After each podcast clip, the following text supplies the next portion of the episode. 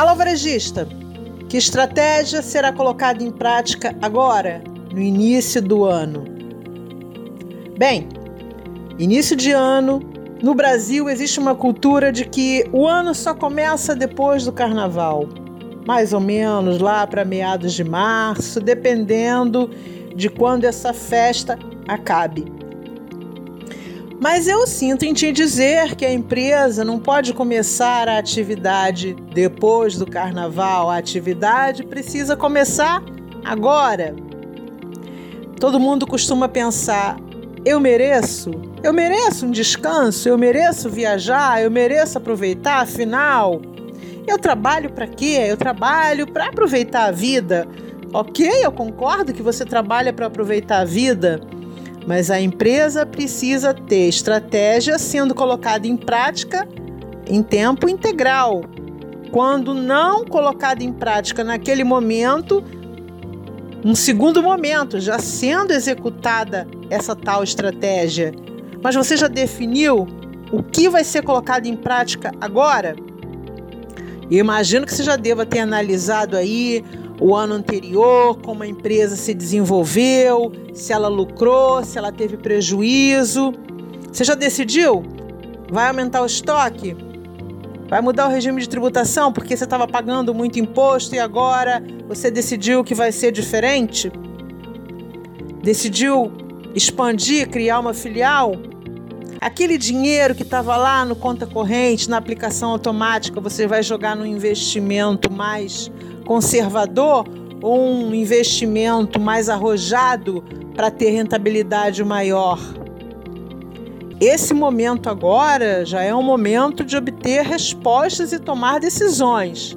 E já é para ter em mente o que vai ser colocado em prática agora e não depois do carnaval, não depois que todas as festas acabarem. Que se a gente for pensar, acaba carnaval, Semana Santa, depois de Semana Santa, Semana das Mães, aquela coisa toda, e o comércio tá a todo vapor. O que, que você usa como estratégia para alavancar a venda? E alavancar a venda de maneira consciente, fazendo publicidade, sabendo quanto está investindo e quando está tendo de retorno nessa publicidade e conhecendo a lucratividade daquele produto para o qual você está fazendo publicidade ou mesmo para a marca, para a empresa, para a loja como um todo.